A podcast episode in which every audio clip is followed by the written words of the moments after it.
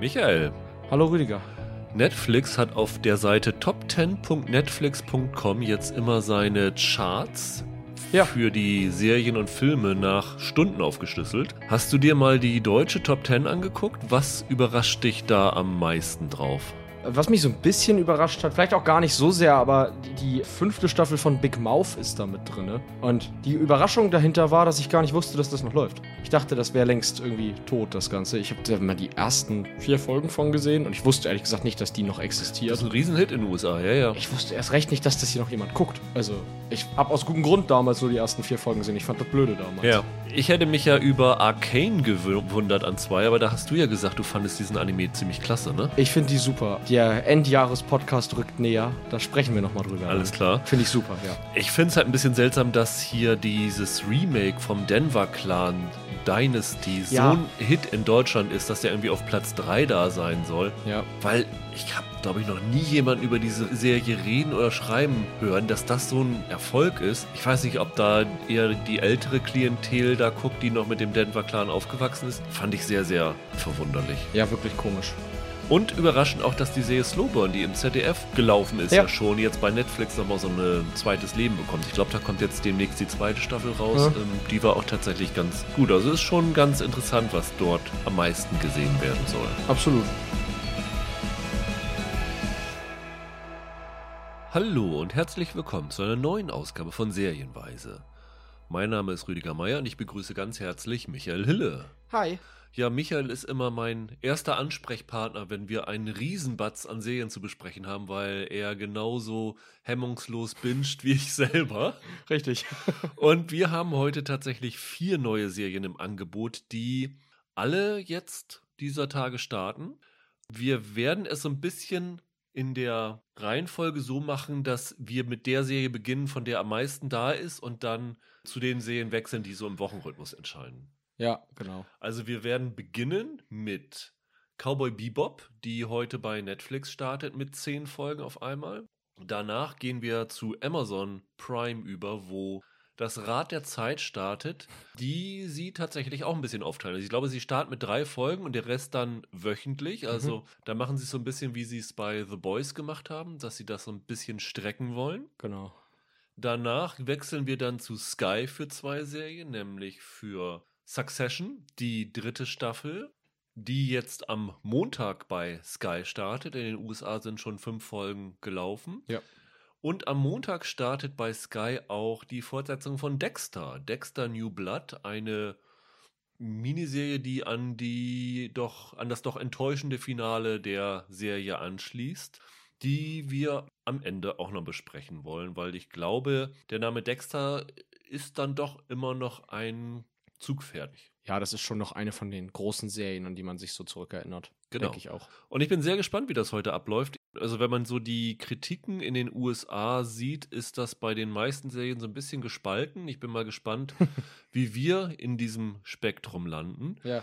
Ähm, wie immer könnt ihr uns gerne Feedback geben bei Twitter unter @serienpodcast, per Mail an serienweise.web.de oder in den Kommentaren bei iTunes. Und da könnt ihr uns natürlich auch gerne bewerten, wie bei allen anderen Streaming-Anbietern und auch abonnieren. Das freut uns immer und hilft uns auch sehr. Michael, dann lass uns doch mal beginnen mit Cowboy Bebop bei Ja. Netflix. Wie gesagt, zehn Folgen, alle so 45 Minuten lang grob, kann man sagen. Ungefähr. Alle heute verfügbar und es basiert auf der Anime-Serie von 1998, die damals 26 Folgen hatte, die Netflix jetzt Ende Oktober auch ins Programm aufgenommen hat. Es war lange Zeit, glaube ich, nicht verfügbar irgendwo in Deutschland. Es war auch ganz lange auch nicht mal irgendwie auf DVD oder so zu bekommen. Und Netflix hat es auch endlich im korrekten Bildformat drin. Es war ja, es lief ja mal eine Zeit lang bei, lass mich lügen, RTL 2 oder so.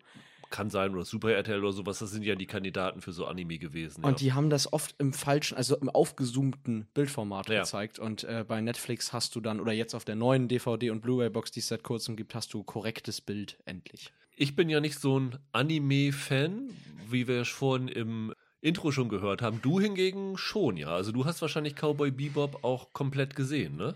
Cowboy Bebop ist so ein bisschen der Grund für meine Anime-Faszination. Okay. Das war eine der ersten Serien, die ich überhaupt gesehen habe. Also da war ich ganz, ganz jung. Also viel zu jung, habe das alles noch gar nicht verstanden eigentlich, was da passierte, aber habe das wirklich so ganz früh gesehen. Ist eine meiner ersten Serien- und Filmerinnerungen.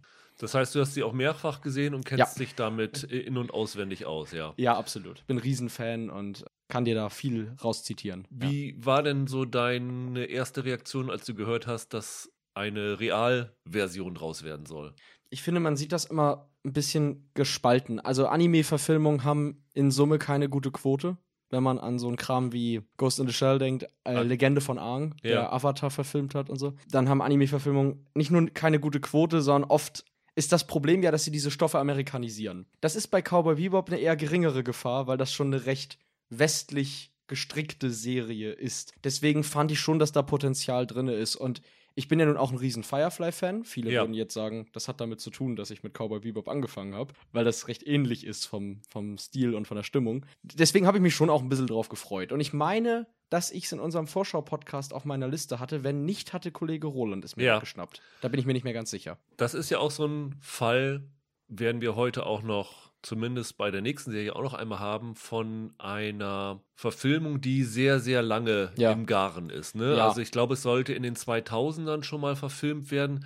Damals noch mit Keanu Reeves in der Hauptrolle. Also das war so ein Fall von ja, Whitewashing wie bei ja. Scarlett Johansson mit ähm, Ghost, Ghost in the Shell. Damals das, glaube ich, noch als Film anvisiert mhm. und jetzt ist es dann zur Serie geworden und sie haben tatsächlich auch den diversen Charakter des Animes beibehalten. Ja, ne? Also stimmt. die Crew ist sehr international und die Hauptrolle ist mit John Cho, der in Korea geboren ist, auch sehr prominent besetzt, kann man sagen. Ja, man also, kennt ihn aus Star Trek, ne? aus genau, den jüngeren als, Star Trek. Als Zulu aus, ja. aus den neuen Star Trek-Filmen.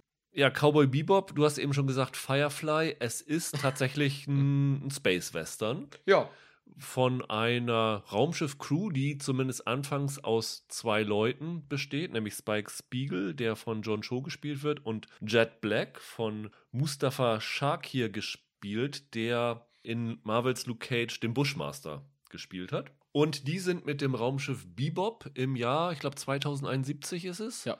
unterwegs als Kopfgeldjäger. Und diese Kopfgeldjäger werden in diesem Universum Cowboys genannt. Dadurch entsteht halt der Titel Cowboy Bebop. Ja.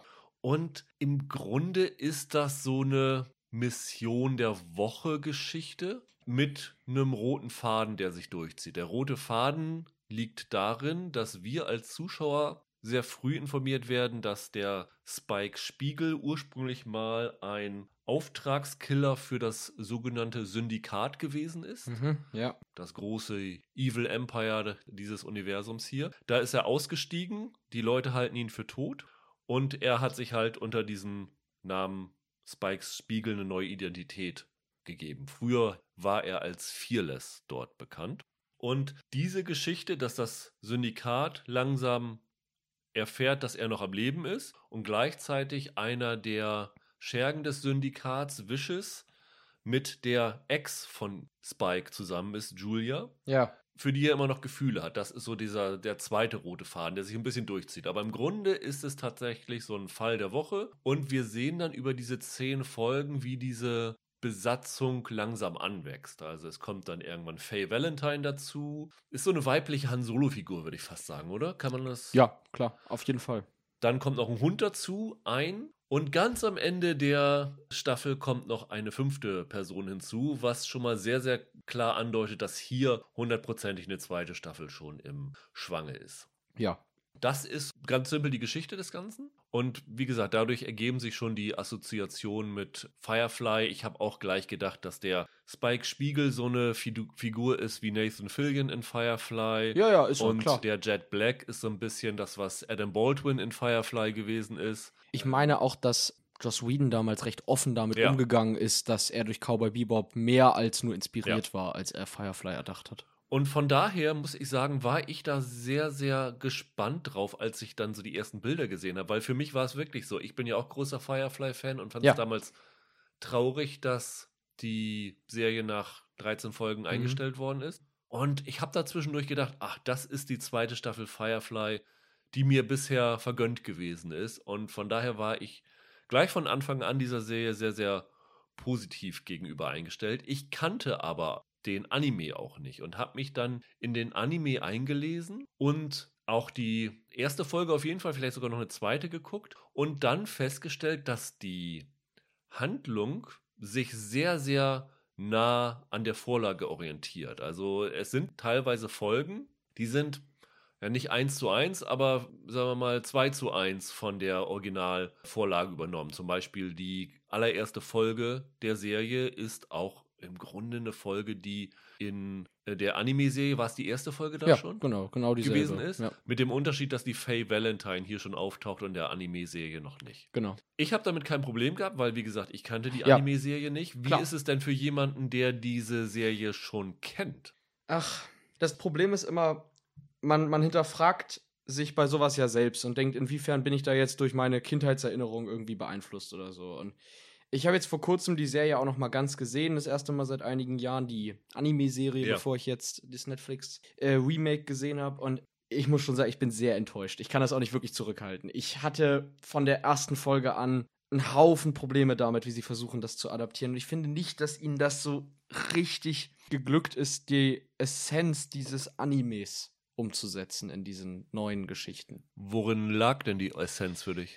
Na, also die Originalserie, jetzt wo ich sie auch noch mal gesehen habe, die ist natürlich teilweise ein bisschen albern, wie halt ist halt eine Anime-Serie und auch ein bisschen überdreht und alles, aber das ist halt im Kern nicht nur eine Western Space Serie oder so, die hat ja auch kaum Plot, sondern das sind ja meistens nur so 24-minütige, ja, atmosphärische Szenen aneinanderreihung. Richtigen Plot ist das ja letzten Endes gar nicht, dafür ist das ein bisschen zu simpel. Das ist halt im Kern eine melancholische Serie. Eine Serie über Erwachsene mit sehr erwachsenen Problemen, die sich quasi in einem Genre aufhalten, in diesem Anime-Genre, in dem du ansonsten halt so Kinder wie in Pokémon oder Dragon Ball oder so rumlaufen siehst. Also der Kontrast macht das Ganze reizvoll, dass du diese erwachsene und irgendwie ernste Stimmung versuchst, über dieses ungewöhnliche Format zu transportieren. Weil die, der Zeichenstil, der Humor und so, der da eingebunden ist, der kommt halt eher aus diesen Kindersachen und jetzt nicht aus den gehobenen Anime-Filmstoffen oder so. Das kannst du halt in der Realverfilmung schon mal überhaupt nicht kopieren, logischerweise, weil allein durch den realen Charakter, den das Ganze hat, fällt dieser Kontrast schon weg zwischen Erzählhaltung und Format. Ich finde aber auch nicht, dass sie die Melancholie drinne haben, die diese Anime-Serie hat. Ich finde, dass diese neue Serie plot- und actionorientierter ist, als es der Anime gewesen ist. Und damit habe ich ein paar Probleme. Das ist nicht ganz das, was ich mir erhofft habe, was sie machen würden, wenn sie sich an ein Remake versuchen. Hat die Anime-Serie nicht so viele Actionsequenzen? Es geht. Es gibt Folgen, da ist das recht viel und es gibt Folgen, da ist das fast gar nicht, würde ich sagen. So ein bisschen wie auch bei Firefly gab es auch zwei, drei Folgen, die relativ ruhig waren. Dann Ja. gab es welche, die sehr tempobetont Ja. waren. Das wechselt. Also ich glaube, deine Meinung scheint sich auch mit den Kritiken aus den USA zu decken, die ich jetzt so gesehen habe, die jetzt doch großenteils sehr negativ sind. Und ich muss ehrlich gesagt sagen, dass ich da schon sehr überrascht war. Also ich scheine tatsächlich allein auf weiter Flur zu stehen, weil ich fand die Serie richtig gut. Die hat mir Okay. so viel Spaß gemacht. Ich habe dann halt noch auch, wie gesagt, in diesen Anime reingeguckt und ich war dann tatsächlich aus der Perspektive von jemandem, der die Anime-Serie nicht kennt, eigentlich sehr, sehr happy darüber, wie treu sie dann dem geblieben sind, was es vorher war. Also wenn sie sich komplett davon entfernt hätten, hätte es wahrscheinlich auch einen riesigen Aufschrei gegeben. Das ist Und klar. Ich finde die Besetzung zum einen großartig. Also ich finde John Cho herausragend. Äh, wenn, wenn man sich zurückerinnert an seiner Zeit, wo ich ihn zum ersten Mal gesehen habe als Stoner in Harold und Kuma. ähm, vor wie viele Jahren war es? 15, 20 Ewig, Jahren ewig ungefähr? Ja. ja. dass der mittlerweile zu so einer coolen Socke geworden ist und ich finde auch wirklich hier, dass der Coolness aus jeder Pore versprüht. Also gemessen an der einen Anime-Folge, die ich gesehen habe. Ich finde den Mustafa Shark hier physisch Ja. wirklich grandios in diesen Jet Black reinpassend. Das ist die Standout-Rolle für mich in der Netflix-Serie. Ich finde, den bekommen sie nicht nur super hin, sondern der, der Shark hier hat eine unglaubliche Ausstrahlung. Ja. Den finde ich wirklich richtig klasse. Und die Daniela Pineda, die die Faye Valentine spielt, die vorher in diesem äh, Vampire Diaries Spin-off The Originals war und bei Jurassic World Fallen Kingdom mitgespielt hat, die fand ich total klasse. Von daher war ich da schon mal sehr positiv. Ich mochte auch dieses Geplänkel zwischen den Figuren. Ich hatte so gleich das Gefühl, ich bin hier mit drei Leuten zusammen und mit zwei, äh, zumindest mit zwei Leuten am Anfang, die sich schon scheinbar ewig kennen, die hier so ein, so ein ganz natürliches Geplänkel hin und her haben. Du wirst in diese Raumschiff-Crew reingeworfen und hast aber das Gefühl in dem Umgang von den beiden, dass da schon zehn Jahre oder so Mhm. Zusammenarbeit, Vergangenheit von denen sind, ohne dass du irgendwie Rückblenden einbauen musst, um das zu zeigen. So, das ist einfach von den Schauspielern her schon da. Weil die auch eine, eine gute Chemie haben. Ja, ne? da, kommt das, Fall. da kommt das her. Das Ja, ja. wirkt nicht, als wenn man die jetzt erst gecastet Genau. und zusammengesteckt hat, sondern als würden die schon ewig zusammen Zeit verbringen. Und deswegen habe ich auch gerne mit denen Zeit verbracht. Ja, das war so das Erste und das ist für mich gerade bei so Raumschiffbesatzung relativ wichtig, dass ich an diese Crew andocken kann. Das ist, Mhm. da hat so eine Sci-Fi-Serie schon sehr gewonnen mit. Also, wenn das nicht funktioniert, können die Geschichten noch, noch so gut sein, dann, dann klappt das nicht. Das war also für mich schon mal so ein Pluspunkt. Und als jemand, der, wie gesagt, diesen Anime nicht gesehen hat, diese ganze Inszenierung, die ja auch teilweise Kameraperspektiven eins zu eins übernimmt Ja. von dem Anime. Aber vor allen Dingen diese Musik des Ganzen, dieser jazzige Titelsong, ja. auch, auch der, der Vorspann ist ja kopiert von dem Anime Ja. in real, was Richtig. ich total geil fand. Und diese Blaxploitation-Anleihen, die da drinne sind, diese Space-Western-Anleihen, das fand ich in der Verbindung so reizvoll, dass mich das total reingezogen Mhm. hat und ich da wirklich zehn Folgen lang, also wir haben beide alle zehn Folgen gesehen, ich habe da wirklich mit Freude diese Serie durchgebinged und bin jetzt wirklich überrascht, dass sie so schlecht wegkommt überall, weil manchmal hast du ja so ein, so ein Gefühl, dass das genau deinen Geschmack trifft und vielleicht nicht so universell ist, aber hier hatte ich wirklich das Gefühl, Mhm. dass das eine Serie ist, die sowohl die Fans abholt, aber auch für Leute wie mich, die diese Serie überhaupt nicht kennen, dich total in diese Welt reinzieht. Ich habe gar nicht so gelesen, was die US-Kritiker schreiben. Ich habe nur so grob das Ja. Stimmungsbild Ging mitbekommen. mir auch so. Ich weiß nicht, inwiefern sich viele von denen auch mit diesem Anime vertraut sind. Das ist natürlich immer so eine Gretchenfrage. Ne? Kennst du die Vorlage in dem Fall? Und ich muss hier zum Beispiel sagen, ich hatte zum Beispiel ein großes Problem mit den Figuren darin, dass sie mir deutlich flacher vorkommen als im Anime. Wenn ich an die Figurenzeichnung von Spiegel und den anderen denke, dann sind das im Anime letzten Endes eigentlich ziellose Typen. Im Kern sind das alles Parodien oder Hommagefiguren an klassische Hollywood-Archetypen, an den Cowboy, an die Femme Fatale und so weiter. Aber das sind Antihelden, die haben sich irgendwie aus der Gesellschaft rausgezogen. Das sind so, ja, grübelnde, irgendwie auch, die haben alle einen leichten Knacks. Das sind so Loner. Weißt du, was ich Ja, meine? So, ja. so Einzelgänger, die dann irgendwie schaffen, zusammenzuarbeiten. Und ich finde, hier sind sie deutlich mehr auf Actionheld teilweise getrimmt. Also der Spiegel ist hier viel mehr, du hast es ja auch so gesagt, eine coole Socke, Ja. als dass er mich an die Anime-Figur erinnert. Ich habe teilweise mehr gedacht, das ist eigentlich eine Mischung aus halt Nathan Fillion und dem Mandalorian, wenn er seinen Helm nicht tragen würde. Aus der Star Wars-Serie. Und das ist nicht so ganz das, was für mich diese Anime-Serie gewesen ist. Nun kann man sagen, gut, es muss ja auch nicht genau die Anime-Serie sein. Dafür bleiben sie mir aber viel zu dicht dann an allem kleben, was der Anime schon gemacht hat. Also nicht nur, dass sie das Intro eins zu eins übernehmen, Ja. was ja irgendwie cool wäre, Ja. oder dass sie sagen, komm, wir nehmen denselben Soundtrack. Die verfilmen ja teilweise die Folgen eins zu eins nach. Und müssen sie aber halt ausweiten, damit sie auf ihre 45 Minuten kommen. Das heißt, sie geben irgendwelchen Figuren noch zusätzlich eine kleine Hintergrundgeschichte oder bauen mal hier einen Dialog ein oder hier noch einen kleinen Zeitplot. Und wenn man die Geschichten schon kennt, dann merkt man einfach, wo das Füllmaterial ist, was sie da einbauen, um irgendwie auf diese 45 Minuten zu kommen. Und dann hat, ist es bei mir wirklich zäh geworden, muss ich leider so sagen. Hättest du eine andere Reaktion gehabt, wenn nicht Cowboy Bebop draufstehen würde und du diese Figur nicht kennen würdest? Schwer zu sagen. Ich kann mich nicht ganz da hineinversetzen, aber ich finde schon, dass man in diesem Remake, natürlich halt mit dem Vorwissen, keine Ahnung, wie das ohne wäre, aber eine Diskrepanz spürt zwischen zum Beispiel dieser Jazz-Attitüde, die die Serie hat, die sie auch im Original schon hat, und diesen Figuren, die alles sind für mich außer Jazz. Also weißt du, was ich meine? ja. Der Jazz-Soundtrack hat ja, hat ja einen Sinn, der reflektiert das Innenleben der Figuren. Und diese Figuren hier sind sehr viel mehr typisch Hollywood-Blockbuster-mäßig angehaucht, als dass die für mich zu dieser Jazz-Attitüde passen. Ich weiß nicht, ich finde, das funktioniert alles nicht ganz so gut. Wenn ich zum Beispiel überlege, im Anime gab es die Folge Ballad of Fallen Angels. Das ist wahrscheinlich die berühmteste Cowboy Bebop-Folge und die mit Abstand ikonischste. Wird immer zitiert. Die haben sie hier ja neu interpretiert. Die ist hier quasi auch drinne. Und die ist so totgelabert. Also, die ist im Anime so effektiv, weil die so schön knackig und so effizient alles Wichtige in, in kurze Szenen verpackt. Und ich finde, hier dauert das alles so lange. Ich fand die teilweise wirklich zäh. Auf eine, so eine unangenehme Art. Gut, ich vibe ja auch mit dem Mandalorian nicht. Also vielleicht liegt es ein bisschen daran. Aber das hat mich alles nicht ganz abgeholt.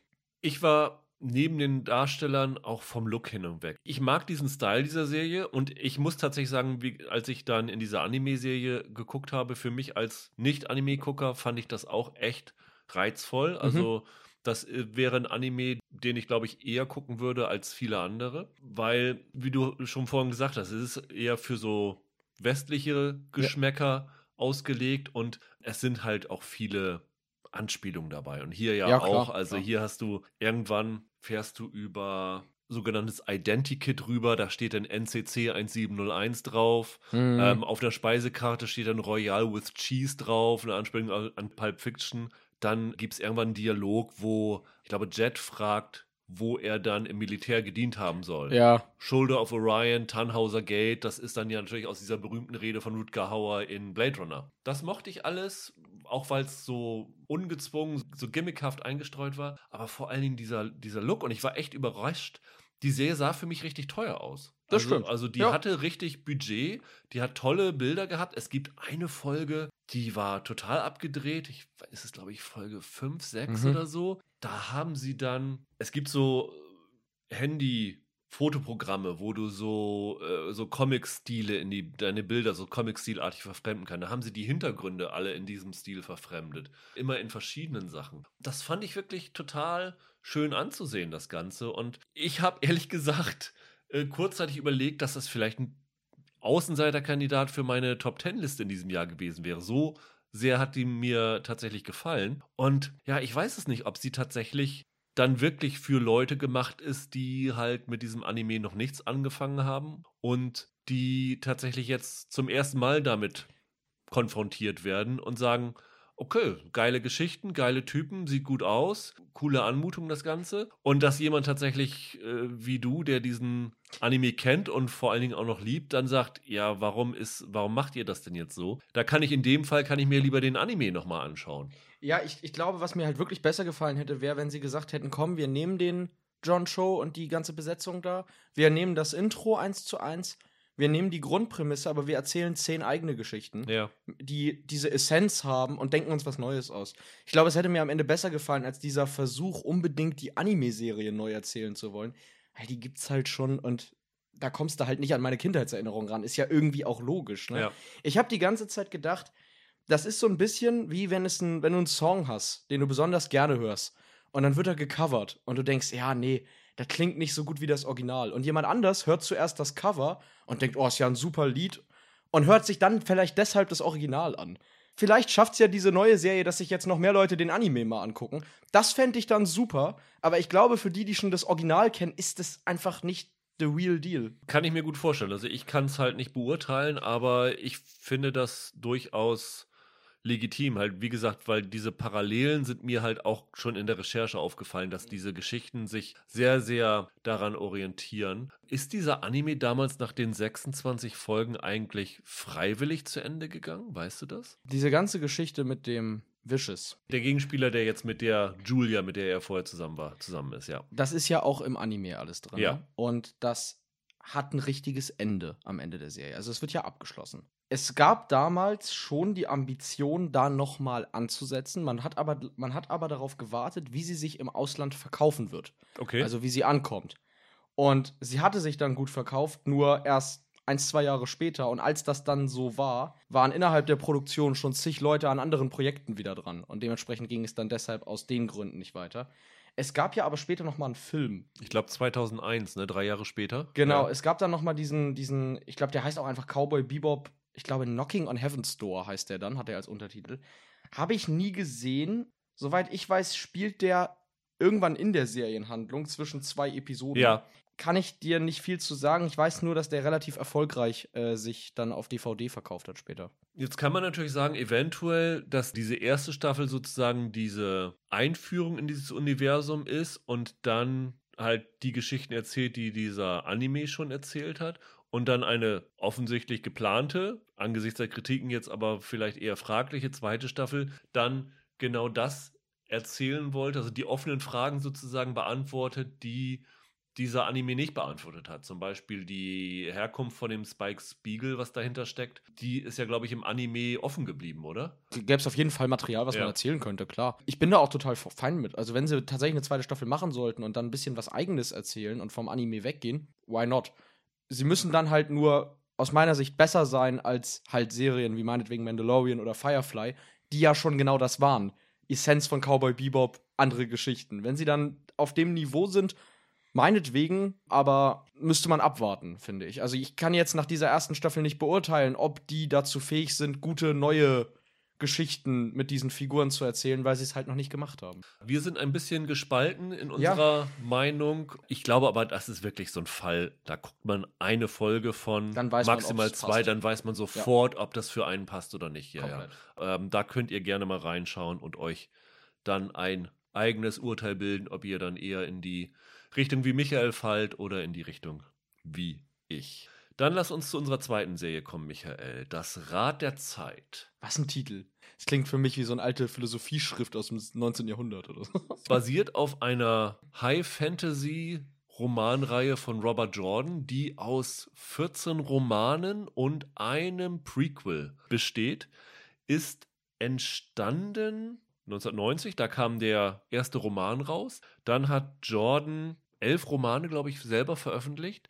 Dann ist er überraschend im jungen Alter an einer schweren Krankheit verstorben und hat aber, bevor er gestorben ist, hinterlassen, wie diese Geschichte zu Ende gehen soll. Und dann hat die Witwe von ihm einen Mann namens Brandon Sanderson angeheuert, der die Geschichte zu Ende gebracht hat. Die ist dann aber so komplex gewesen, dass das Ende nochmal drei Bände gebraucht hat. Dadurch kommen wir auf 14 Bände. Und irgendwer hat zusammengezählt, dass diese Geschichte mehr als 4,4 Millionen Wörter umfasst im englischen Original.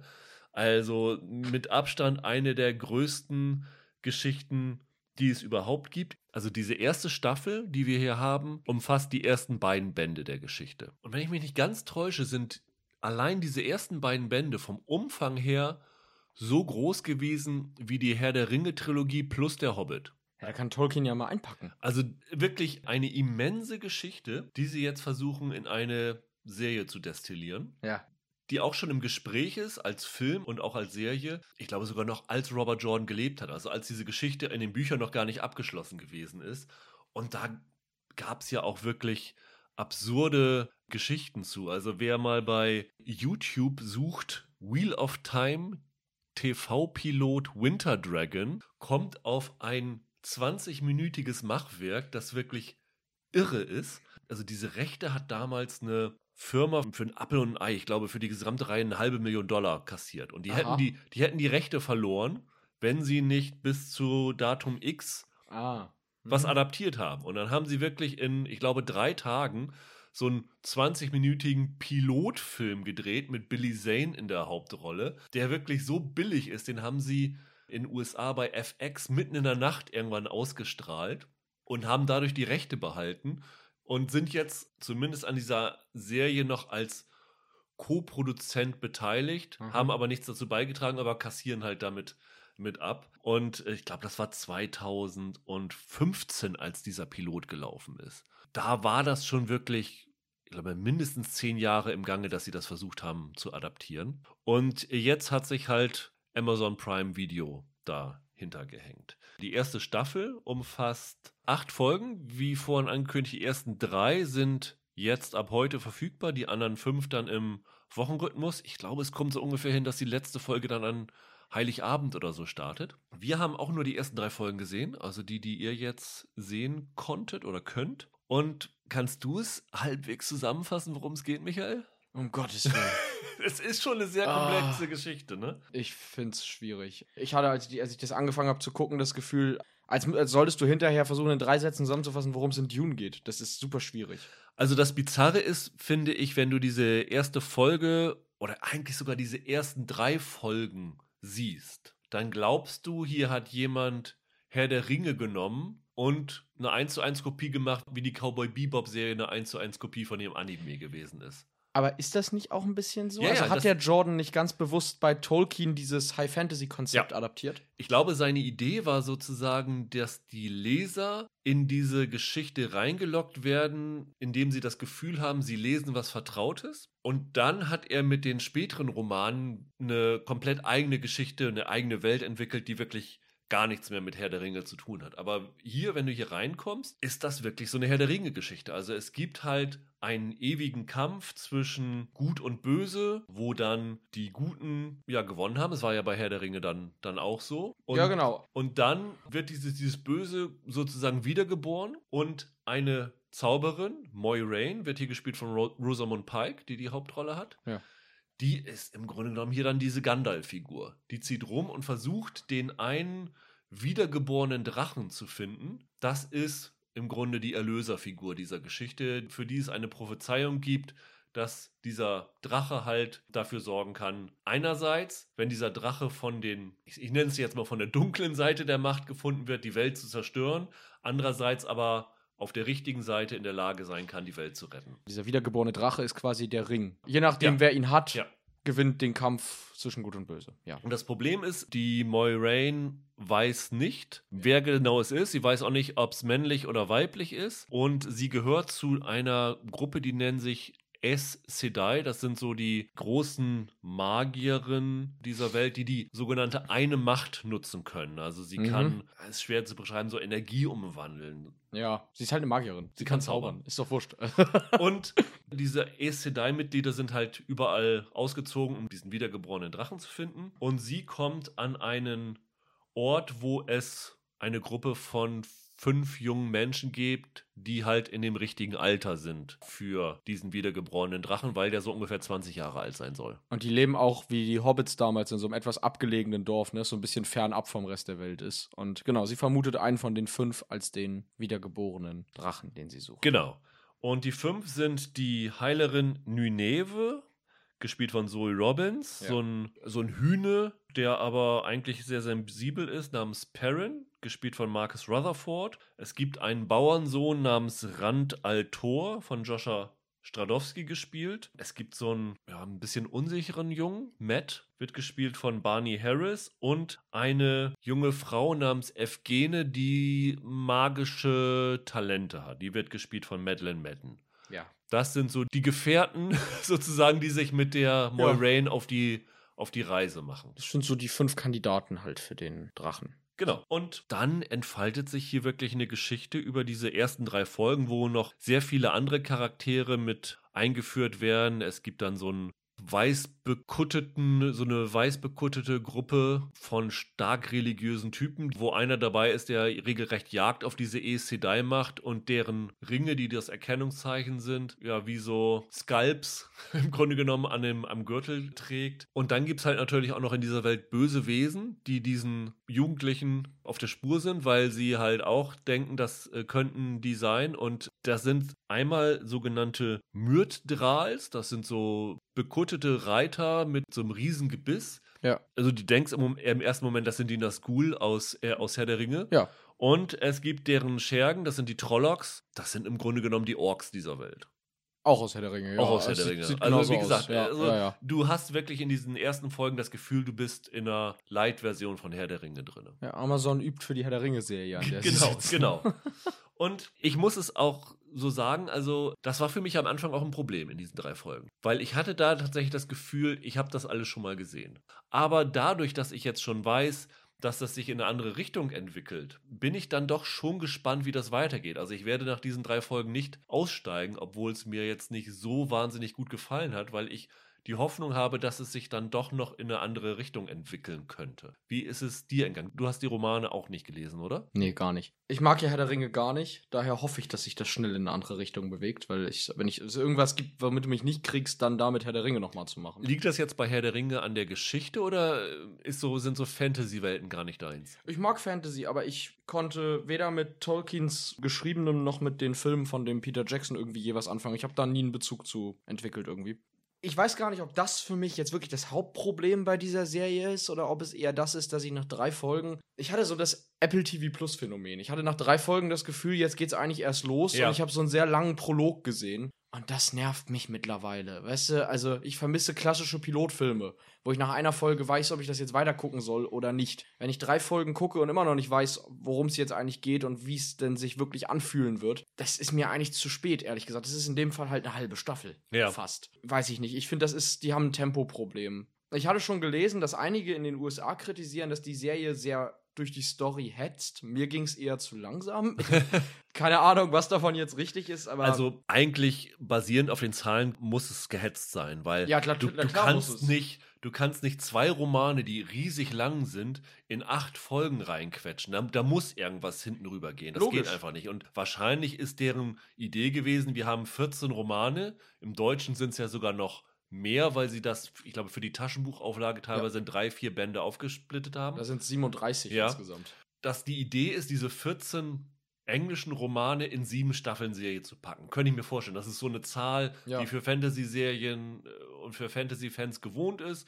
Da machen wir sieben Staffeln und wie wie gesagt, zwei Bände jeweils eine Staffel. Da muss es einfach gehetzt sein. Das, das geht gar nicht anders. Fühlt sich aber nicht so an. Und das ist halt dann ein Problem. Wenn es gehetzt ist und sich trotzdem langsam anfühlt, das ist dann schwierig, ja. Wie wäre denn das gewesen, wenn sie 14 Staffeln gemacht hätten pro Buch? Dann wäre noch gar nichts passiert oder nach drei Folgen. Ja. Ich, ich weiß nicht. Ich finde auch nicht, dass ich bisher sonderlich viel Bezug zu irgendeiner Figur entwickelt habe. Weiß ich nicht. Selbst bei Herr der Ringe, der, der Gandalf ist ja irgendwie eine ganz urige Gestalt da. Rosamund Pike ist mir vollkommen egal nach drei Folgen. Ich finde die nicht sonderlich interessant. Kann ich nachvollziehen. Also es gibt für mich auch keine Figur, die ich so richtig klasse finde. Also auch so diese Gruppe von den Jünglingen, die da rumgehen. Da Ja. ist jetzt irgendwie keiner dabei, wo ich denke, hm, da habt ihr jetzt irgendwie eine, eine spannende Figur, die komplex ist, die irgendwie noch Geheimnisse birgt oder so. Die sind eigentlich ziemlich blass alle. Also Was- es liegt nicht an den Schauspielern, die Figuren Nee. sind einfach blass. Was so eine Serie braucht, wenn wir bei Herr der Ringe-Vergleich bleiben, dann ist es fünfmal ein Aragorn und nicht fünfmal ein Frodo. Ja. Und das ist es aber eigentlich. Ich meine, die sieht gut aus. Das muss man sagen. Die sieht sehr gut aus. Guck mal, da sind wir ein bisschen anderer Meinung, weil Wieso? die erste Staffel soll 100 Millionen Dollar gekostet Mhm. haben. Und ich habe mich die ganze Zeit gefragt, wo ist das ganze Geld reingewandert? Ah, Die Landschaften sehen doch toll aus. Es sieht doch super aus, was sie, was, was sie da filmen. Also die haben ja in Prag gedreht, glaube ich, das Ganze. Mhm. Ja, ja. Die haben ja da irgendwie ein LKW-Studio, in, eine, in ein neues Filmstudio, die Jordan Studios, nach Robert Jordan benannt, Ja. umgeswitcht, wo jetzt ja auch schon die zweite Staffel gedreht wird. Also die kommt definitiv. Und es gab da diese Szene zum Beispiel, wo sie da mit so einer Drohnenaufnahme auf dieses Camp von diesen Ja. von dieser religiösen Riege zufliegen. Richtig. Und da habe ich mir gedacht, das sieht doch ein bisschen billig aus. Das ist ein Wald, da haben sie drei Zelte reingebaut. Und ich habe öfter wirklich das Gefühl gehabt in den ersten Folgen, das hat für mich ein bisschen Karl-May-Optik. Okay, das fand ich gar nicht. Ich fand es tatsächlich schick. Was dann natürlich der große Unterschied ist zu Herr der Ringe, bei Herr der Ringe hattest du sehr viel mit Color Grading gehabt. Das heißt, sie haben die, die Farben und sowas verfremdet. Ja. Hier haben sie damit sehr wenig gemacht. Das heißt, es Mhm. sieht sehr naturalistisch aus, das Ja. Ganze. Also das hat vom Look her wenig von dem, Wie man Fantasy gewohnt wie wir ist. ne? Fantasy, genau, wie wir es konditioniert sind, Fantasy zu sehen. Ja. Und vielleicht wirkte es dann dadurch auf mich auch so ein bisschen billig, weil es halt anders aussah, weiß ich nicht. Aber ich habe mich halt gefragt, wo sind denn jetzt hier diese großen Spezialeffekte? Also immer wenn Rosamund Pike da gezaubert hat, dachte ich mir, okay, ja. Kann ja noch kommen. Ich bin eigentlich ganz froh, dass das jetzt noch kein riesen Action-Spektakel war, aber ich weiß nicht. Ich finde schon, dass die gut aussieht. Ich finde auch, dass die sehr schön gefilmt ist. Mal unabhängig jetzt über die Qualität jetzt der Effekte können wir meinetwegen streiten, aber so diese, diese coolen Aufnahmen, die sie dann teilweise haben, ich finde die schon recht extravagant gefilmt. Aber da ist so viel Ödnis. Also in dieser Geschichte. Es, es geht so schleppend voran. Und wie gesagt, ich finde wirklich, dass eine Serie, die nur acht Folgen hat in einer Staffel, um irgendwie abzuliefern, nicht drei Folgen brauchen sollte, um loszulegen. Das ist zu lang. Also erzählt einfach eure Geschichte und haltet mich nicht hin. Ich fand es auch ein bisschen schade, weil die ersten beiden Folgen sind ja von Uta Briesewitz inszeniert Ja. worden, die wir hier ja schon mehrfach gelobt haben, unter anderem für ihre Folgen bei Westworld und so. Ja, natürlich. Da hätte ich mir auch von der Regie noch ein bisschen mehr Dynamik in dem Ganzen gewünscht. Ja, die Schauspieler sind im Zusammenspiel auch ein bisschen steif, ne? Ist dir das auch aufgefallen? Ich finde, die, die haben schon eine natürliche Chemie, aber das Line-Reading und auch wie sie dann irgendwie die Körperspannung und so, das ist alles so ein bisschen halbgar. Das ist für mich genau das Gegenteil von Cowboy Bebop, wo du hier wirklich eine Truppe hast, die seit Sandkastentagen Ja. eng befreundet sein sollen. Und wenn du das guckst, hast du das Gefühl, die treffen sich hier zum ersten Mal. Und das ist dann ein bisschen problematisch, ja. Ja, absolut. Also vielleicht, wie gesagt, ist es auch alles sehr gehetzt und es wirkt nur so langsam, weil die Energie irgendwie fehlt in dem Ganzen. Das kann schon, das kann schon gut sein. Ich fand auch nicht nach diesen drei Folgen, dass ich jetzt das Rieseninteresse entwickelt habe, mir da noch fünf weitere von anzugucken. Also ich werde es wohl machen, weil das ja wohl eine recht große Eventsache jetzt Ja. wird, wenn sie da auch noch eine zweite Staffel machen, dann will ich schon irgendwie am Ball bleiben. Aber ich habe jetzt ehrlich gesagt nicht den Eindruck, dass mich das so richtig umhauen wird in den nächsten fünf Folgen. Wie geht's da dir? Ja, wie gesagt, ich würde auch gern dranbleiben, weil durch den Aufbau der Romane habe ich die Hoffnung, dass es halt noch ein bisschen anders wird. Aber es ist schon so, du hast nach den drei Folgen das Gefühl, dass diese Geschichte noch gar nicht losgegangen ist. Dass du erstmal drei Stunden lang eine Exposition gehabt hast, wo du erstmal jede Figur eingeführt bekommst, die Welt eingeführt bekommst. Und das ist natürlich ein bisschen ein Problem. Also zum Beispiel, wenn man da dann Herr der Ringe nimmt, den Peter Jackson-Film. Und der erste Film war ja ungefähr von der Länge her, wenn wir jetzt nicht die Extended Edition nehmen, wie diese ersten drei Folgen. Da haben sie diese Welt irgendwie viel schneller eingeführt gekriegt. Und diese Welt dann auch nicht so auf Teufel komm raus alles als Einführung gemacht. Natürlich hast du am Anfang dann sind diese Gefährten losgegangen und dann sind sie wieder auf neue Leute getroffen und so, aber du hast sie dann nach und nach eingeführt. Und hier habe ich das Gefühl, dass sie am Anfang gleichzeitig versuchen, diese Figuren einzuführen und vergessen, diese Figuren in eine Geschichte einzubinden, die irgendwie mitzieht. Ja, die Frage ist, ob sie da vielleicht ein bisschen auch vor der Komplexität dieser Romane kapitulieren. Ne? Also ob das da einfach nicht anders geht, als es in diesem Format zu machen. Das kann ich leider nicht beurteilen. Also ich habe schon den Eindruck, weil ich es jetzt vielfach gelesen habe, dass das relativ den Kern der Romane trifft, diese Serie. Ich habe jetzt häufiger gelesen, dass es nicht nur den Inhalt, sondern auch so dieses Phlegma, sag ich mal, Ja. also die, die Atmosphäre trifft, die der Jordan da versucht hat zu erschaffen. Aber das ist dann vielleicht nicht unbedingt die große Eventserie, die ich mir jetzt davon versprochen hätte. Nee, dass das jetzt das nächste große Fantasy-Werk ist, das So nächste Game of Thrones, Game ne? of Thrones oder Ja. sowas, kann ich hier überhaupt nicht sehen. Aber das ist dann vielleicht auch der, der Grund von dem Gehetzten, was die Leute damit meinen. Ich hatte hier sehr oft das Gefühl, dass du regelrechte Infodumps bekommen hast. Da ist zum Beispiel Rosamund Pike, die dann irgendwann, während sie, glaube ich, auf dem Pferd unterwegs sind, die ganze Geschichte, wie was vorher passiert ist, wiederkäut. Da muss man aber fairerweise sagen, dass zum Beispiel auch der Herr der Ringe-Film damals damit anfing, dass dir Kate Blanchett 20 Minuten aus dem Off die ganze Vorgeschichte Ja, vorgelesen ja, hat. aus dem Off, klar, das war aber so die, die Intro in diese Geschichte. Ja, aber ich habe immer wieder das Gefühl gehabt, dass die Serie Sachen übersprungen hat aus dem Roman Ach so. und das Mhm. dann durch Figuren nacherzählen lässt. Also die Infos, die du da nicht bekommen hast, weil sie nicht die Zeit hatten, bekommst du dann in riesenlangen Monologen nachgeliefert. Und das fand ich dann irgendwann ein bisschen langweilig. Ja, es ist am Anfang sehr viel Walking and Talking. Ja.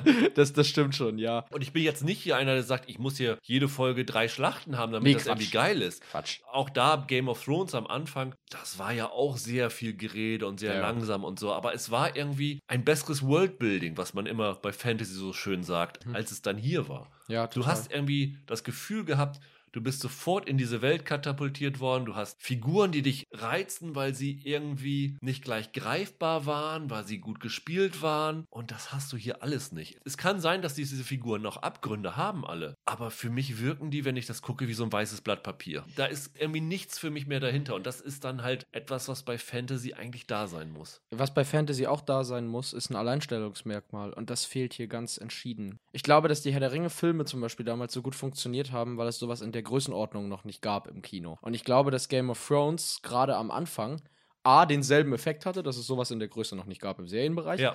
Aber auch die erste Staffel Game of Thrones ist ja noch eine richtige Politserie. Das wird dann später ja mehr in Richtung Schlachten und Drachenangriffe und bla bla. Aber am Anfang ist das noch eine sehr politische Serie. Das ist ja Rom im Mittelalter, vom Prinzip her. Das hatte halt was für sich Stehendes, das hatte was Besonderes. Und das hier hat das nicht. Das ist halt wirklich so eine Allerwelts-Fantasy-Serie, um mal ein bisschen gemein zu sein. Und wie du sagst, das mag den Romanen geschuldet sein, das mag die Idee der Romane sein, das mag sich ändern. Aber dann musst du bei einer Adaption einfach ein bisschen mit den Vorlagen hin und her jonglieren und von Anfang an mir klarer machen, dass ich mir hier was Besonderes ansehe. Den Eindruck hatte ich nämlich nicht, Ja. dass es was Besonderes ist.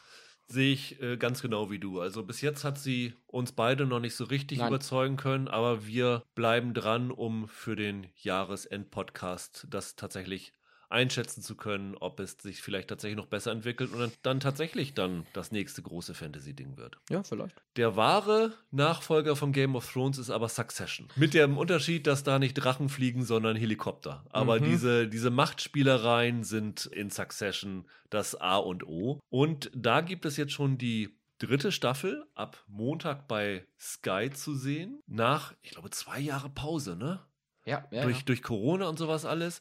Also, das ist schon eine ganze Weile her, dass die zweite Staffel raus war. Und Succession ist ja in den USA, auch was so die öffentliche Wahrnehmung angeht, das neue Game of Thrones. Ne? Also das ist das HBO-Seriending, wenn man äh, so ein bisschen die Medienwelt in den USA verfolgt, als Succession gestartet ist, wie viele Podcasts es gab, wie viele Recaps, wie viele Analysen, wie viele Interviews nach den Folgen. Das ist ja ein, ein irres Business, das da durch diese Succession-Serie in den Medien entstanden ist. Also es Mhm. ist ja ein Riesenphänomen. Und ja, wir müssen sagen, wir beide sind bisher nicht so richtig damit warm geworden. Ne? Reiche Menschen und ihre Probleme. Ja, das haben wir ja so oft schon hier in dem Podcast beklagt, dass äh, wir nicht unbedingt mehr sehen müssen, dass reiche Menschen auch Probleme haben. Ja, ja, genau so war es, ja. Ja, und dann ist es nicht mal, finde ich jetzt, sonderlich gehaltvoll in der Hinsicht. Ich finde jetzt nicht mal, dass ich da irgendwie satirisch irgendwie interessant irgendwas über die High Society lerne oder so. Es ist nicht mal so, dass wie in zum Beispiel White Lotus, was ich ja mochte, dass da irgendwie dann Momente drin sind, wo du siehst, was dieser Reichtum mit den ärmeren Menschen wirklich macht oder so. Das ist halt einfach nur eklige Menschen Ja. sind eklig zueinander. Ja. Ich, ach, ich weiß nicht.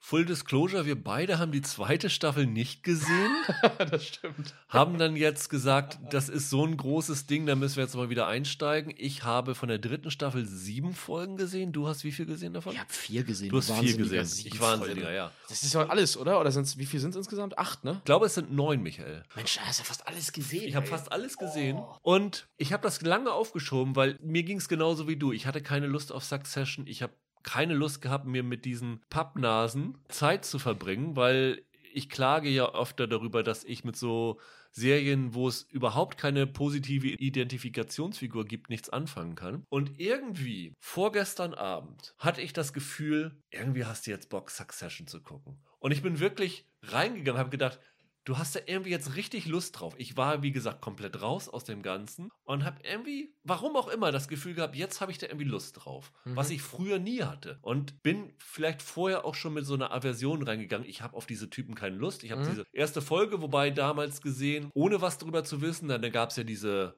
diese Baseball-Szene, wo der eine Mhm. ausrastet und äh, sie dann der Familie Geld geben und ein Non-Disclosure-Agreement geben und sowas. Alles. Ich gedacht, oh, mit euch widerlegen habe ich keine Lust, auch nur noch eine Minute zu verbringen. Aber irgendwie, keine Ahnung, war mir vorgestern danach und habe ich angefangen und du wirst es nicht glauben, ich habe Spaß gehabt daran. Okay. Ich kann dir jetzt gar nicht sagen, dass diese Serie besser geworden ist als in der ersten Staffel oder so. Es war vielleicht nur so eine innere Einstellung von mir. Aber ich muss zugeben, dass Succession vielleicht im Moment die besten Dialogschreiber hat. Die Dialoge sind so auf den Punkt, scharfzüngig, witzig, mit geilen Wortspielen, popkulturell angehaucht, dass ich wirklich da teilweise gesessen habe und gesagt, Hut ab, das Autorenteam um Jesse Armstrong, der diese Serie ja erschaffen hat, ihr wisst wirklich, was ihr da tut. Und ich kann jetzt wirklich voll verstehen, warum die Serie so ein Phänomen geworden ist. Es ist bei mir immer noch nicht so, dass ich sage, das ist jetzt das absolute Nonplusultra, ich finde das jetzt absolut super, aber ich habe wirklich jede Folge mindestens ein, zwei Szenen gehabt, wo ich lauthals aufgelacht habe. Und das ist was, was ich bei der ersten Staffel nicht hatte. Ich freue mich für dich. Ähm, bei mir ist es nicht ganz so. Also, ah, ich denke bei Succession, habe ich bei der ersten Staffel schon gedacht, immer, eigentlich müsste mir das so ein bisschen gefallen. Das ist ja so ein bisschen Shakespeare-haft angehaucht. Ne? Ja. So eine King Lear-Geschichte irgendwie. Aber nee. Ich habe da jetzt dann auch wieder reingeguckt für die vier Folgen und ich kann diese Figuren nicht greifen. Das ist, glaube ich, mein Hauptproblem. Ich finde nicht, dass die, die mich treffen, dass ich irgendwie denke, oh ja, okay. Äh, Bei dem Charakter freue ich mich auf die Bemerkung, die er gleich machen wird oder so. Deswegen funktioniert auch die Comedy. Das ist ja eine Serie, die ganz viel, also viel gelobt wird dafür, dass sie lustig Ja. ist. Es funktioniert bei mir überhaupt nicht, weil ich nicht wirklich in, mich in diese Figuren irgendwie reinfühle und da irgendwie Spaß dran haben kann. Ich habe mir dann, wie gesagt, insgesamt vier Folgen angeguckt und es ist jetzt auch kein komplettes Desaster. Das war die, war die erste Staffel ja auch nicht. Aber das ist für mich alles so ein bisschen sinnlos, leider. Es ist so geil. Dass ich hätte nie gedacht, dass ich immer hier in einem Podcast zum Succession-Verteidiger werde. Aber also selbst so kleine Momente, ähm, das ist in den USA ja rumgegangen, wenn James Cromwell, der da ja den Opa spielt, diesen Greg trifft und ihm dann sagt, that'll do. Grandios als großer Schweinchen-Babe-Fan. Aber auch dann das irgendwie, wirklich so, so Sätze, wenn, wenn, sagte eine Figur, is it possible to sue someone in a lovable way? Also kann man jemanden auf liebenswürdige Art verklagen? Das sind so absurde Sätze, die aber aus dem Mund dieser Figuren wirklich total gut rüberkommen, weil die, und das muss man echt sagen, sensationell besetzt ist. Also da ist nicht ein schlechter Schauspieler dabei, in auch nur irgendeiner Rolle. Die sind alle so perfekt besetzt. Also natürlich angefangen bei Brian Cox, der ja egal was er macht, immer grandios ist, als großer Patriarch der ja. Roy-Familie. Und Jeremy Strong als, als intriganter Sohn. Vielleicht müssen wir nochmal einführen, dass die zweite Staffel damit zu Ende ging. Es geht ja um diesen Machtstreit in diesem Medienkonglomerat ja. und das ging ja damit los am Anfang, dass der Logan Roy, der von Brian Cox gespielte Vater, ja scheinbar tot war und dann ging es um die Nachfolge um den Kindern und dann kam er ja wieder zurück. Und am Ende der zweiten Staffel hat der Kendall Roy, der von Jeremy Strong gespielt wird, bei einer Pressekonferenz die ganzen sexuellen Missbrauchsskandale bei der Kreuzfahrtlinie, die zu dem Firma gehört, offengelegt und dem Vater die Schuld in die Schuhe geschoben. Und jetzt ist es ja so ein Machtkampf zwischen dem Vater und dem Sohn. Und die anderen Geschwister sind dann mal auf der einen, mal auf der anderen Seite. Und ob das nun äh, Matthew McFadden ist, der ja den Angeheirateten da spielt. Ob es nun Alan Ruck ist, der den Nichtsnutz spielt, ob es nun Kieran Culkin ist, als so der Bad Boy so ein bisschen, oder ob es nun die äh, grandiose Sarah Snook ist. Die spielen das alle so perfekt und die Serie sieht aus wie eine Milliarde Dollar. Das ist, ist Wahnsinn. Also, die ist grandios gefilmt, die ist grandios gespielt und die ist grandios geschrieben. Und das tröstet mich darüber hinweg, dass das eine Geschichte ist, die mich nicht so richtig mitnimmt. Aber das ist eine Serie, die für mich von ihren Momenten lebt. Und die Momente sind so geil, dass ich da dann doch gerne weitergeguckt habe. Das war so mein Ding dabei. Du hast schon recht, die Besetzung ist sehr gut. Und da sind ein paar Leute bei, die sind richtig klasse in diesen Parts, das stimmt. Ich finde aber zum Beispiel die Dialoge gar nicht so dolle. Ich finde, einiges ist ziemlich offensichtlich. Also, es gibt so ziemlich lange Dialoge, in denen du halt einfach weißt, worauf das hinauslaufen soll und dann denkst, warum quatscht die jetzt drei Minuten? Ich hab's schon verstanden beim ersten Mal. Ich weiß nicht, ich hatte das mehrfach bei den Folgen. Also, letzten Endes ist das ja irgendwie eine halbwegs kapitalismuskritische Serie oder will sie ja zumindest sein. Ja. Ich finde nicht, dass die das so richtig rüberbringen und ich glaube, mein, um mal irgendwas Substanzielleres zu sagen als mir gefallen reiche Leute nicht mit Problemen. Ich finde nicht, dass, die, dass es der Serie gelingt, Prunk gut darzustellen. Du hast eben gesagt, die sieht aus wie eine Milliarde Dollar. Vielleicht ist das mal ein Problem. Ich finde nicht, dass sie das tut. Das Erfolgsprinzip hinter Succession ist so alt wie Erzählgeschichten selbst. Hier, das, das geht bis zu den alten Griechen zurück, ne? die sich irgendwie Geschichten über Götter erzählt haben. Das sind ja auch nichts anderes äh, äh, für die gewesen als für uns heute die Superreichen. Also es gibt so eine Grundfaszination für Menschen oder Wesen, die in, in absolutem Prunk leben, die alles machen können, was sie wollen damit wir solche Geschichten erträglich konsumieren können, muss es denen aber irgendwie schlecht dabei gehen. Das ist ja der Grund, warum reiche Menschen immer irgendwelche Probleme haben in diesen Geschichten. Game of Thrones ist letzten Endes auch nichts anderes. Da geht es um irgendwelche Königssöhne, die alle ganz, ganz traurig sind. Die mit irgendwie mit ihren Privilegien hadern. Und ich finde, Succession ist von den Serien, die ich da so mag. Ich mag ja zum Beispiel Big Little Lies ganz gerne. Das ist auch eine Sendung über reiche Leute mit Problemen.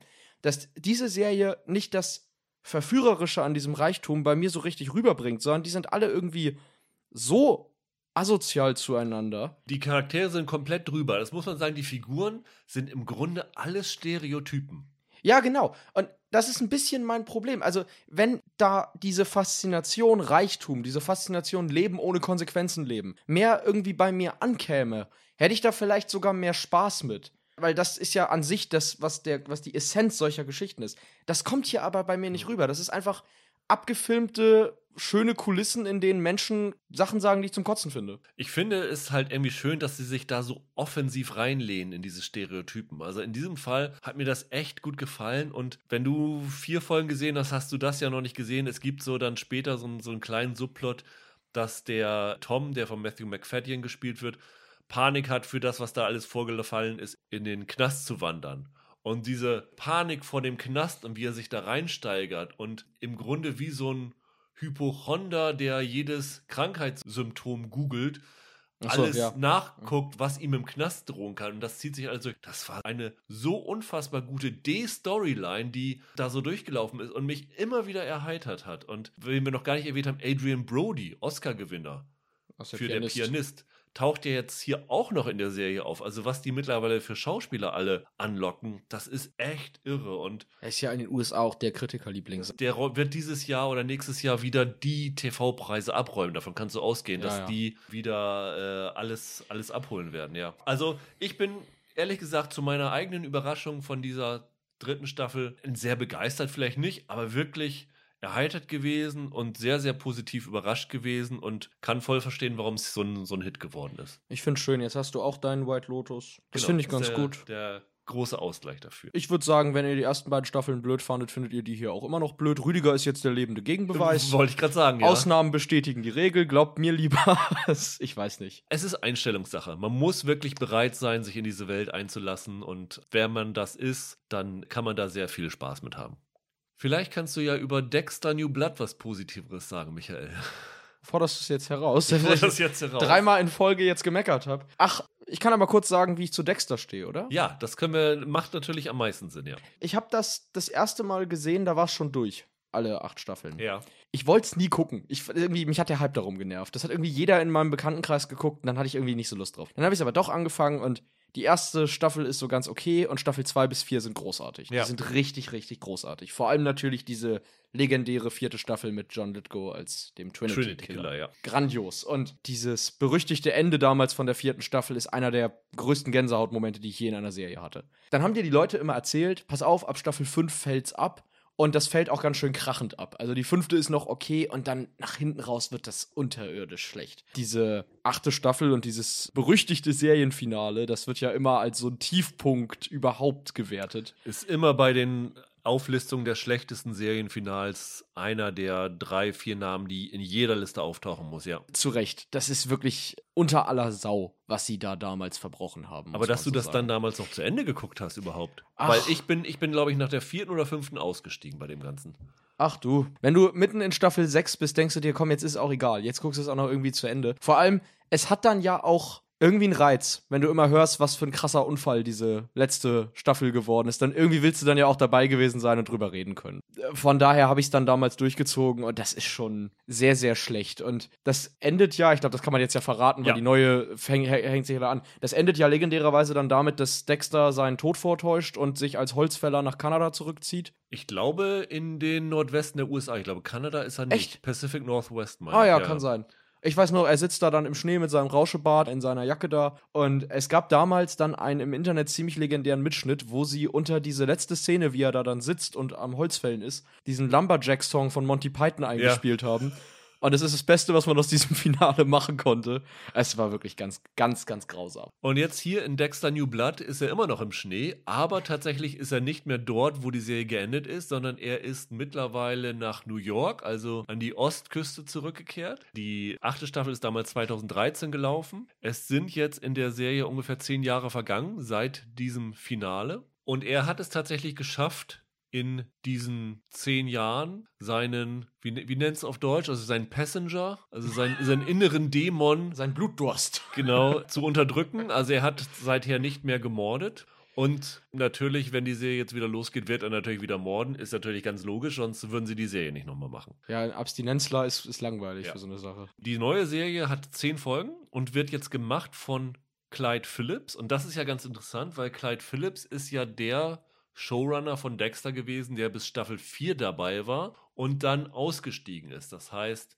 er ist nicht für den Qualitätsabsturz verantwortlich gewesen. Er hat es tatsächlich geschafft, auf dem Höhepunkt der Serie auszusteigen. Ja. Und so ein bisschen habe ich mich an das erinnert gefühlt, was Amy Sherman Palladino mit diesem Netflix Gilmore Girls Vierteiler gemacht hat, weil sie hatte ja damals das Ende für ihre Serie fertig, dann ist sie dann ja irgendwann wegen Querelen ausgestiegen und Netflix hat ihr die Möglichkeit gegeben, das Ende, das sie wollte, zu machen. Und Clyde Phillips hat damals ja in der Serie eingeführt, dass Dexter einen Sohn hat, was ja in dieser vierten Staffel für sehr viel Dynamik gesorgt mhm, hat. Absolut.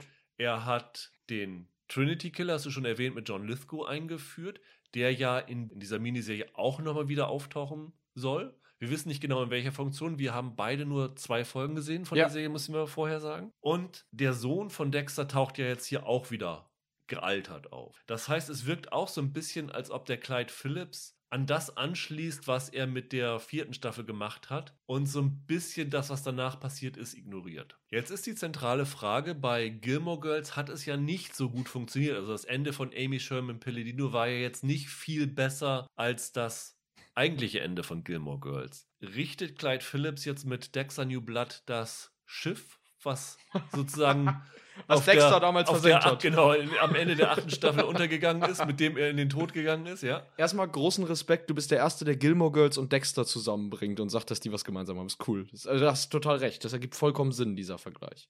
Aber auch qualitativ ergibt das leider ein bisschen. Okay. Der Witz ist ja, der Clyde Phillips hat ja Dexter mit einem super Ende verlassen damals. Nämlich mit dem Ende von der vierten Staffel. Und die Serie hätte damals auch enden können. Ja. Das wäre ja ein super Serie. Überleg mal, das wird ja schon immer gelobt als eines der besten Staffelfinals. Wie geil wäre das als Serienfinale Ja. gewesen? Ich glaube, das Konzept-Hauptproblem dieser neunten Staffel, wenn ich sie mal so nennen darf, ist, wenn der Phillips schon sagt, komm, wir ignorieren so ein bisschen das, was in Staffel 5 bis 8 passiert ist und machen so ein bisschen jetzt unser eigenes Ding wieder so im Geiste der ersten Staffeln, hätte ich es fast besser gefunden, hätte Staffel 5 bis 8 tatsächlich ignoriert. Also gesagt, er setzt am Ende der vierten Staffel an und tut so, als hätte Staffel 5 bis 8 nicht existiert Ja. und erzählt diese Geschichte weiter. Und Figuren, die dann eigentlich gestorben sind, leben wieder. Also wie sie es bei Terminator andauernd machen mit den Filmen, dass sie sagen, komm, den, den letzten Vorgänger, den ignorieren wir jetzt wieder oder so. Das hätte mir, glaube ich, besser gefallen, weil es ging nicht anders, als in den ersten 15 Minuten der ersten Folge von diesem New Blood die ganze Zeit zu denken, oh Gott, stimmt, das war ja in Staffel 8 so und so gelaufen, richtig, ach ja, das ist mit der und der Figur passiert. Gott, war das alles blöde damals.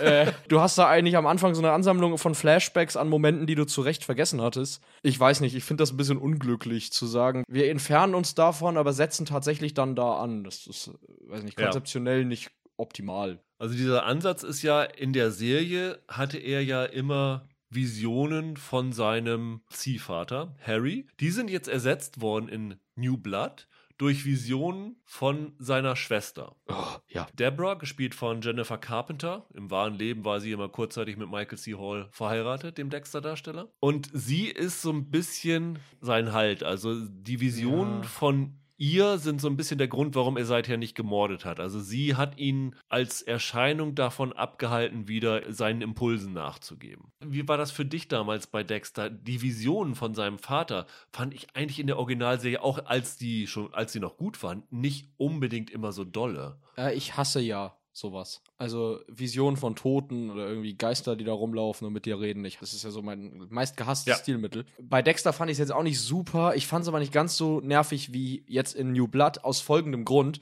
Wir kannten den Papa ja nur tot. Und ich finde dieses Stilmittel immer besonders dann blöde, wenn du irgendeine Figur killst und sie aber künstlich in der Serie behalten willst und sie dann ständig da als, als Geist durch die Gegend rennt. Und hier hatte ich auch das Gefühl, Hauptsache die Carpenter ist nochmal dabei. Irgendwie so wirkte das auf mich. Ja. Und die war übrigens genau das Element, von dem ich eben sprach. Die tauchte da auf und ich saß vor meinem Bildschirm und dachte, ach ja, richtig, die ist in Staffel 8 gestorben. Ja. Ach ja, ihr Tod war ja richtig Grütze damals. Und dann hatte ich schon schlechte Laune, weil mich das an diese blöde achte Staffel erinnert hat. Warum macht man das? Warum lässt man die nicht einfach weg? Also auch, du hast ja gesagt, John Lithgow ist schon angekündigt. Ja. Keine Ahnung, wie sie das machen. Habe ich auch null Vorstellung, wie sie das machen wollen. Entweder taucht er in Rückblenden auf oder Trinity hatte einen Zwillingsbruder oder der läuft auch als Vision in, Pass in auf, seine, Dexters seine Schädel rum. Schwester auf seiner linken Schulter und John Lithgow auf seiner rechten Schulter. Engelchen, Teufelchen. Nee, ganz ehrlich, ich muss doch jetzt nicht auch noch John Lithgow wieder haben. Könnt ihr nicht irgendwelche neuen Figuren schreiben? Ich finde das so nervig. Also allein schon die Ankündigung nervt mich, Ja. dass der überhaupt auftauchen wird. Ja, der war super,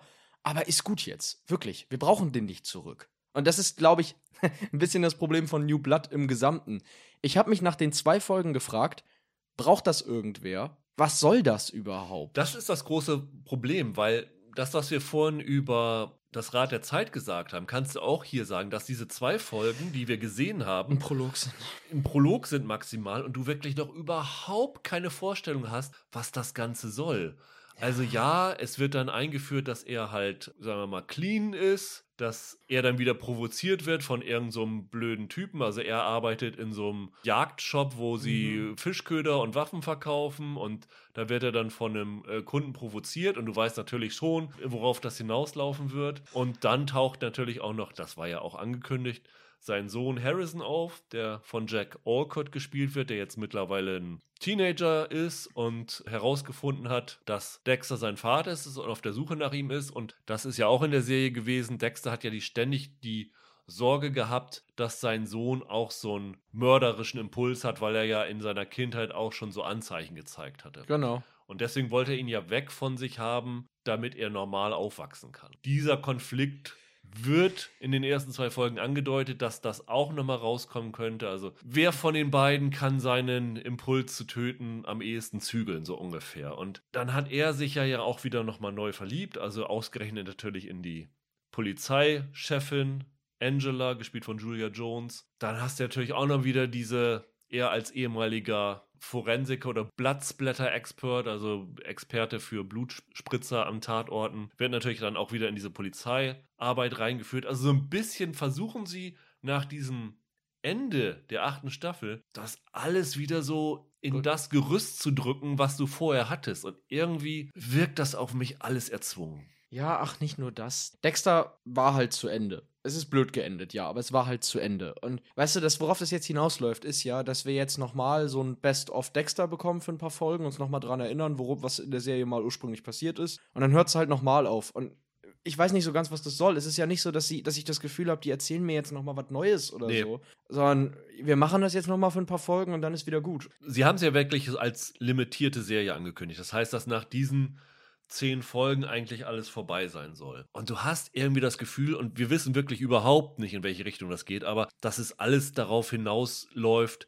dass Dexter sterben wird am Ende, dann ist die Serie vorbei. Ja. Und eventuell so als offenes Ende, falls die Serie ein Erfolg Ob, wird, dass der Sohn dass der Sohn wird, ja, irgendwie dann, dann Ja, doch ein Killer ist und das überleben wird und man das, wenn man wollte, in die Richtung weitererzählen könnte. Das scheint so ein logisches Ende zu sein, was die Serie machen könnte und es bringt mir nichts. Diese Serie scheint weder eine Ehrenrettung zu sein für die Serie, noch irgendwas Substanzielles der Serie hinzuzufügen. Weißt du, ich glaube, alles hat seine Zeit. Ich glaube, Dexter hatte seine Zeit und ich glaube, irgendwann hast du den Zeitpunkt für einen guten Ja. Abschluss verpasst.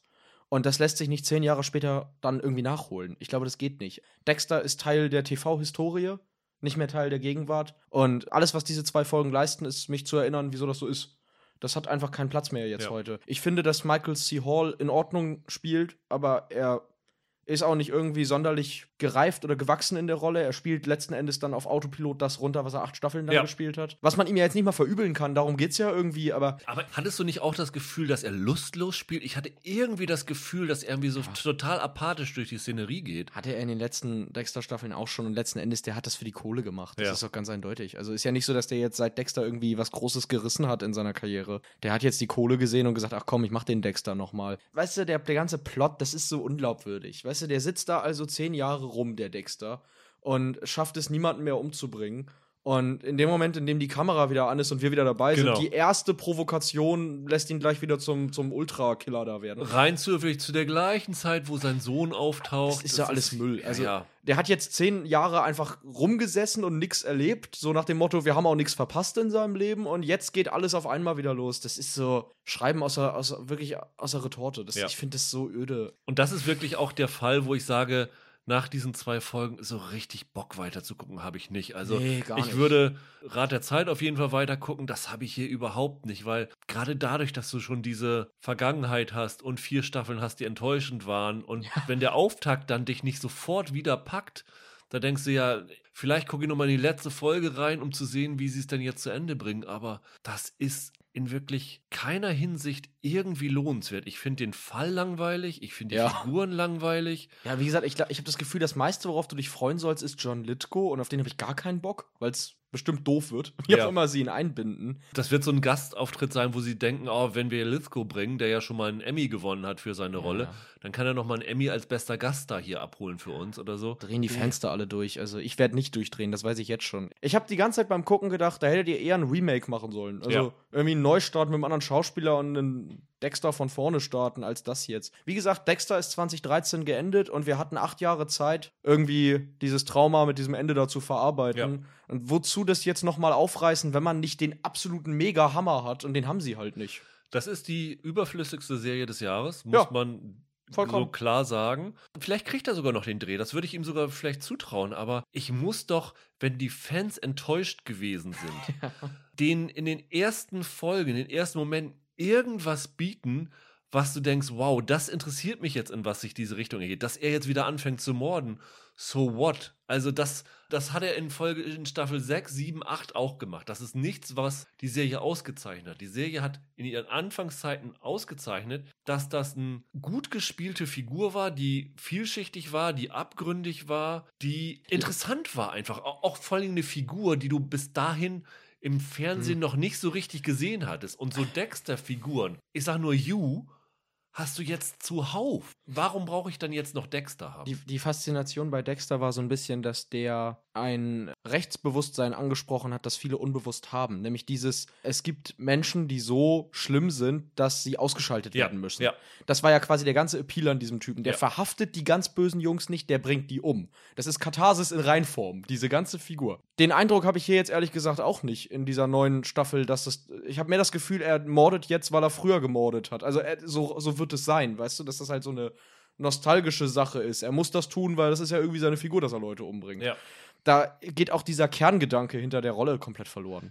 Das diesem kommt, Ansatz. kommt tatsächlich auch noch dazu, diese erste Figur, die er umbringt, das ist ein Arschloch, aber das ist zumindest, wie es angedeutet wird, kein Serienkiller. Kann sein, dass sie das am Ende noch so Ja, ja, ja, retconnen und dann sagen, er hat ja doch den richtigen erwischt. Aber der Impuls zu töten ist in diesem Moment eher aus Affekt gewesen. Komplett. Und das ist was, was Dexter eigentlich nie gemacht hat, was Richtig. also auch komplett gegen die Figur geht. Richtig, das war ein Mörder mit einem Ehrenkodex. Und den bricht er hier sofort, ja. Die Serie ist tatsächlich ein, ein Nix. Ärgernis. Die ist wirklich ein Ärgernis. Und ich wüsste nicht, wem wir diese Serie empfehlen sollen. Dexter-Fans nicht. Ach nee, wirklich nicht. Dexter-Hasser sowieso nicht. Also, äh, wenn du mit der Figur vorher nichts anfangen konntest, jetzt erst recht nicht. Und Neueinsteiger gibt's hier nicht. Nee. Was willst du in der neunten Staffel neu einsteigen? Es verlängert das Leiden der Dexter-Fans eher noch um, einen, um weitere zehn Folgen, die schon vier Staffeln lang gelitten haben, ja. Es macht dasselbe wie Dexter, es reißt irgendwelche Wunden auf. Ja, mehr, genau. mehr auch nicht. Ja, also wirklich sehr, sehr schade, muss man sagen. Ja, Michael, da war ja heute diese Woche für dich gar nichts dabei, erstaunlicherweise. Ich habe ja tatsächlich gedacht, dass da ein, zwei Sachen sind, die du vielleicht gut finden würdest. Hat nicht sollen sein. Dann war ich heute mal der etwas positivere. Also von meiner Seite Cowboy Bebop eine dicke Empfehlung. Succession für alle, die es lieben, sowieso, aber in der richtigen Laune für alle anderen auch. Rat der Zeit muss man abwarten und Dexter muss man beerdigen. Ganz deut, eindeutig. Ich gucke nichts davon weiter, außer Rad der Zeit Ja. vielleicht. Da bleibe ich mal dran, vielleicht wird das was. Und dann will ich sagen können, ich war von Anfang an dabei. Nächste Woche werden wir dich aber mal ein bisschen positiver hören, weil Ja. wir machen tatsächlich ja einen Sonderpodcast zu unserer hundertsten regulären Folge. Wollen wir schon verraten, worum es geht? Ja, warum nicht?